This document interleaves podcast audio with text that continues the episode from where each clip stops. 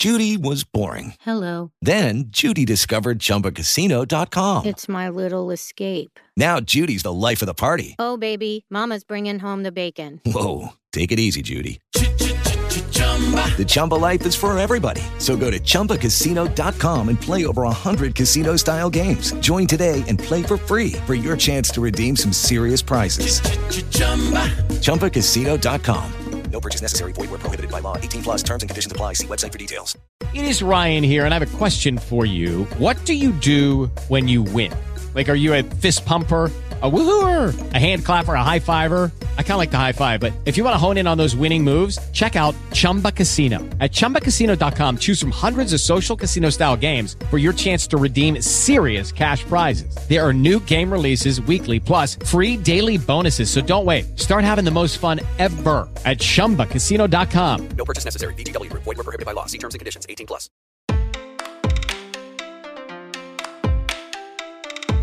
Segundo a Fundação Cultural Palmares, existem 3.447 comunidades quilombolas espalhadas por todas as regiões do Brasil. Essas comunidades possuem identidades culturais próprias e por muito tempo sofreram com a discriminação e a falta de direitos que protegessem as suas culturas e propriedades. Na verdade, durante a história, esses povos tiveram que lutar muito pela sua sobrevivência, sendo considerados símbolos de resistência. E é justamente para conhecer melhor os povos quilombolas que neste episódio do Equidade vamos conversar com a Jéssica Pires, auxiliar jurídica de fundos de investimento e asset management do Matos Filho Advogados, para saber quem são os quilombolas, qual a sua história e quais os seus direitos aqui no Brasil. Este é um episódio do projeto Equidade, uma parceria entre o Instituto Matos Filho e o Politize, onde explicamos de forma simples e descomplicada tudo o que você precisa saber sobre os direitos humanos. Vamos nessa?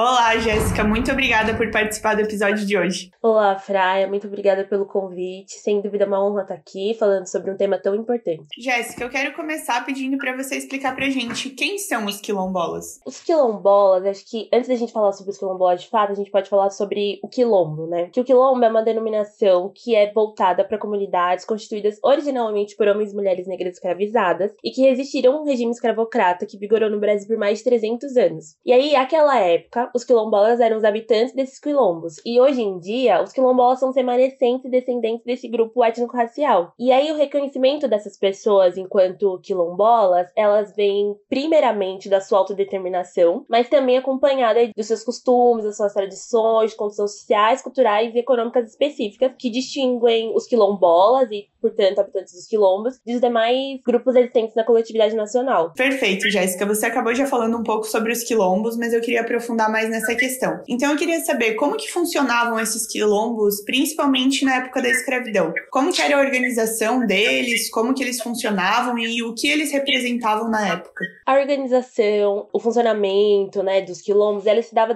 das mais diversas formas, porque a ocupação e a constituição dos quilombos, ela se deu ao longo de todo o território nacional. Então, porque formados por pessoas diferentes, eles também se, se organizavam e se manifestavam de maneiras diferentes. Mas existem algumas coisas em comum que a gente pode pode identificar, e até que os estudos históricos demonstram, que são comuns e semelhantes em todos esses quilombos. Uma delas é a maneira com que essas mulheres e homens chegavam até essas comunidades quilombolas, que era muitas vezes fugidos do processo de escravização, então eles eram muito incentivados, né? E chegavam até os quilombos fugindo do processo de escravização. E aí, quanto à organização dos quilombos, o que a gente pode ter de semelhante, a gente pode identificar um certo tipo de governo que determina de governo, aliás, entre aspas, que determinava a harmonia do quilombo e que eram responsáveis, de pessoas que eram responsáveis por essa harmonia. Isso tudo é, acontecia e era incentivado para que dentro do quilombo existisse algum tipo de organização política para que todo mundo que morasse ali, que habitasse ali, que tivesse algum tipo de convivência, pudesse respeitar as regras e que para que aquela convivência pudesse ser harmônica de algum modo, aliás, mesmo que hum,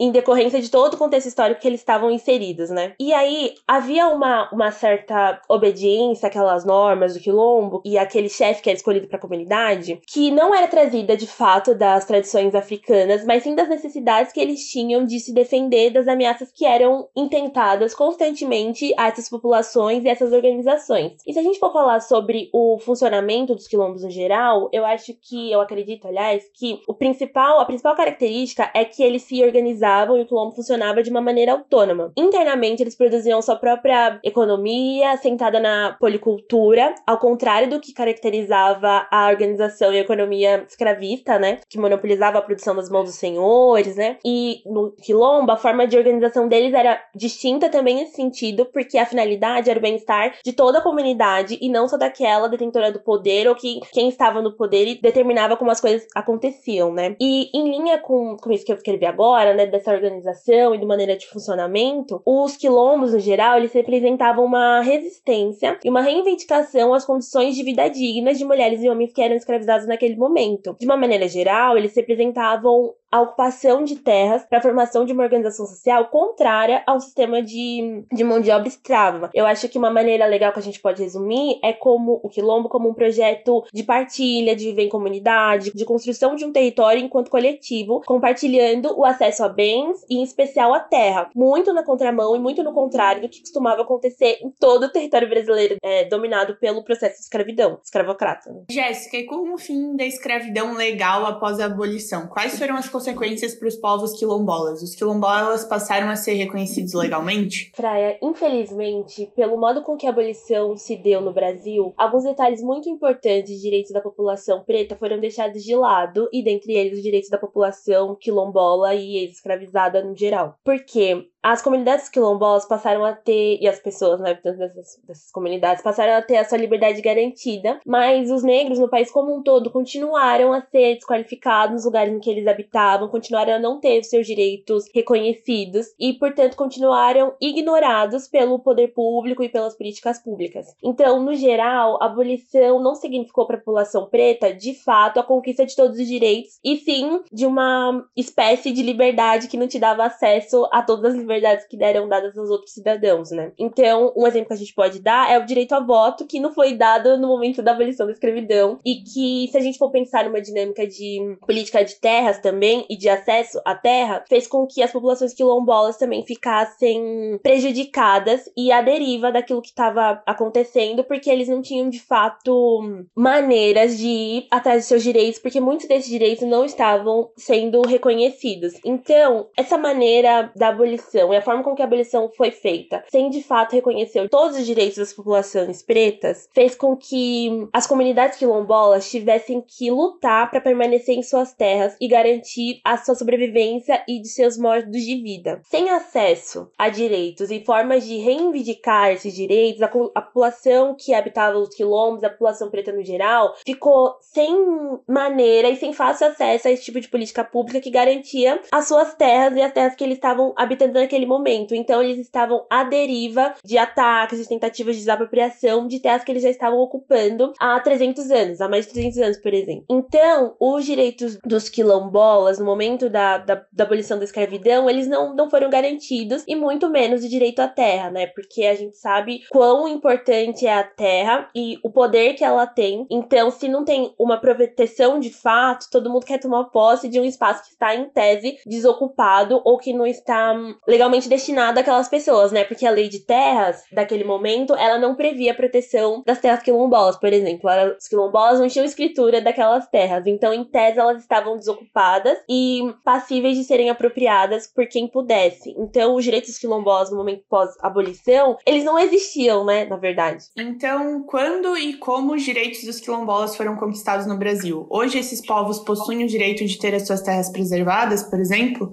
Os direitos dos quilombolas Brasil, eles são reconhecidos atualmente. E eles foram reconhecidos através de muita luta das populações quilombolas no movimento negro brasileiro no geral. E eles foram, foram conquistados depois da Constituição Federal de 1988, atida como Constituição Cidadã e não à toa, que passou a reconhecer essas comunidades quilombolas e o, o direito à terra dessas comunidades. Há toda uma questão através desse reconhecimento, porque apesar de ser muito importante e já ter sido dado a algumas populações, comunidades quilombolas, é um processo que tem sido demorado de uma certa forma. Então, há toda uma discussão em volta da celeridade do processo, porque há toda uma análise antropológica do a quantidade de tempo que aquela comunidade está estabelecida no local, se ela é de fato de população quilombola remanescente, se é de fato descendente de populações quilombolas. Então, há toda uma discussão acerca do processo de reconhecimento dessa população quilombola e também de reconhecimento daquele território enquanto quilombola, mas mesmo que discussões acerca do processo, da maneira como ele acontece, é um processo que acontece e isso é muito importante de ser destacado nesse sentido, porque é uma luta que vem de muitos e muitos anos, então esse reconhecimento de fato é, é pautável e ocorre nos dias atuais, então a gente precisa reconhecê-los inicialmente nesse sentido. Além dos direitos voltados ao reconhecimento das terras, há uma preocupação também da Constituição Federal de que as populações quilombolas também tenham garantidos seus direitos e o exercício dos direitos culturais e sociais, das suas maneiras de organização, de desenvolvimento, o seu acesso à cultura como uma forma de criar, fazer e viver dessa comunidade que é tradicional. Dessa forma, é o reconhecimento dos quilombos como uma forma social, dessa forma, aliás, é o reconhecimento dos quilombos como uma forma de organização social com características próprias, no uso das terras em razão dos seus costumes, tradições, condições sociais, que diferenciam esses grupos dos demais existentes da comunidade nacional. Então, se a gente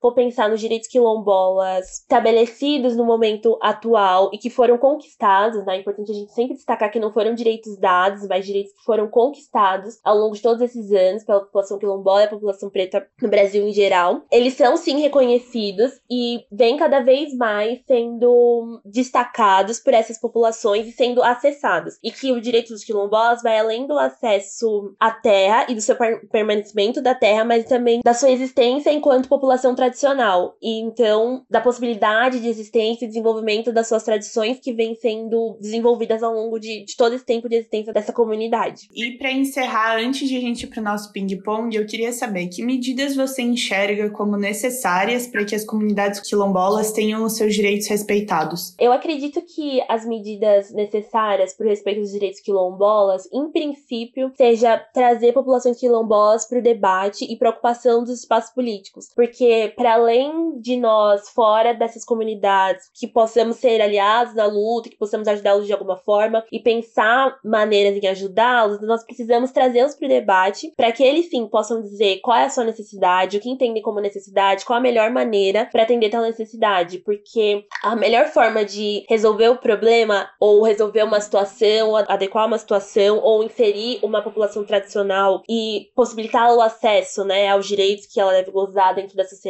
é fazer com que ela participe do debate e traga de fato a sua necessidade e o que ela acredita necessário. Porque a importância de trazer para o debate as pessoas que ocupam de fato aquele lugar de fala faz com que as ações sejam de fato efetivas. Porque eles podem dizer: olha, isso faz sentido pra gente, a gente se organiza dessa forma, essa é uma pauta que a gente precisa agora, que precisa depois, que se faz necessária nesse momento, ou que, olha, pode ser deixado um pouco. Não ser deixado um pouco de lado, né? Mas pode ser discutida em um momento posterior. Então eu acredito que uma forma de fazer com que os direitos quilombolas sejam, sejam acessados, sejam validados, é trazer a população quilombola para o debate e preocupação do espaço político de fato. Então, preocupação de espaços de decisão, de tomada de decisão e de implementação de projetos que vão adequá-los e que vão desenvolvê-los e que são voltados para eles, né? Porque a população quilombola, de uma maneira geral, sempre desenvolveu de uma maneira autônoma, de dentro para dentro, é óbvio que se relacionando com um contexto histórico exterior, né, com contexto de fora, mas de uma maneira autônoma, resolvendo seus problemas, identificando as suas necessidades. Então, uma maneira de se adequar, de fazer com que eles acessem seus direitos de uma maneira efetiva, é fazer com que as populações quilombolas decidam o que é melhor para si e participam do debate, das decisões, da implementação desses projetos de, de melhoria, de adequação e de acesso.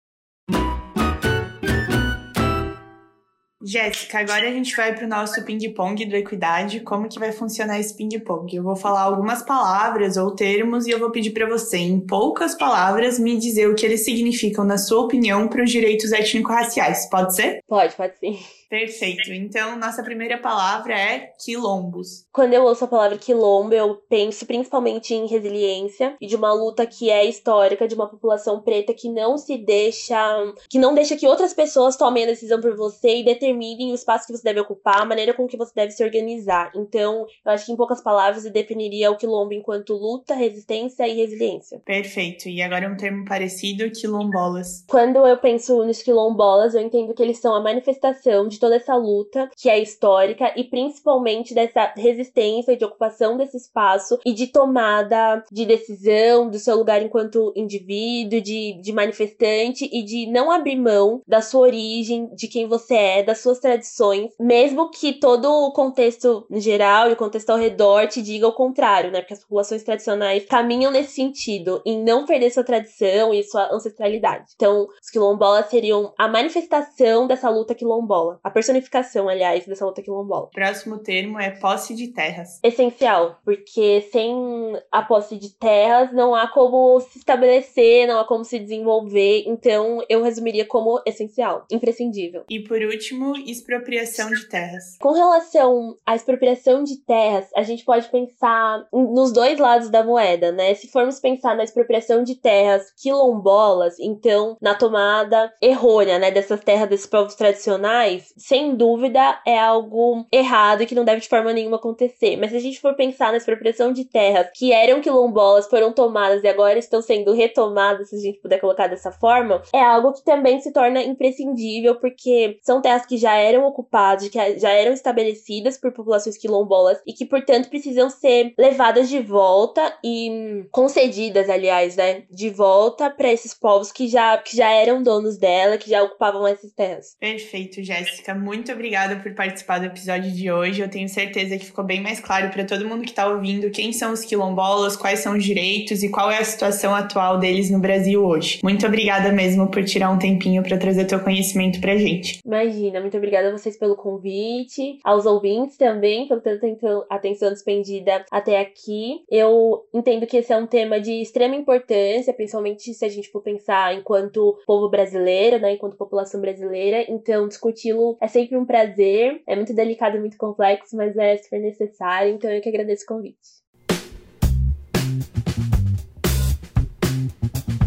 A existência e a preservação dos quilombolas no país é uma questão cultural e humanitária. Esses povos tiveram que resistir e lutar para sobreviver e manter sua cultura. Os direitos dessas comunidades quilombolas, que foram conquistados recentemente, representam uma tentativa de reparação histórica, além de uma garantia legal de proteção. Mas é claro que, além dos direitos dos quilombolas, outras ações e medidas devem ser feitas para garantir não só a sobrevivência desses povos, mas também para que tenham uma vida digna. E isso vale para outros grupos étnico-raciais vulneráveis em nosso país, como no caso dos povos indígenas. Esse será o assunto do nosso próximo episódio aqui no Equidade, em que vamos falar sobre os direitos indígenas. Então fique ligado que semana que vem tem mais. Por hoje ficamos por aqui e agradecemos muito a Jéssica pela participação e esperamos que você tenha gostado desse episódio. Ele é um dos vários conteúdos que produzimos no projeto Equidade, uma parceria entre o Instituto Mas Filho e o Politivo. Além desse podcast, você também pode conferir os nossos conteúdos em formato de texto e de vídeo. Acesse a página do projeto no portal do Politize e confira tudo o que você precisa saber sobre os direitos humanos. Até semana que vem!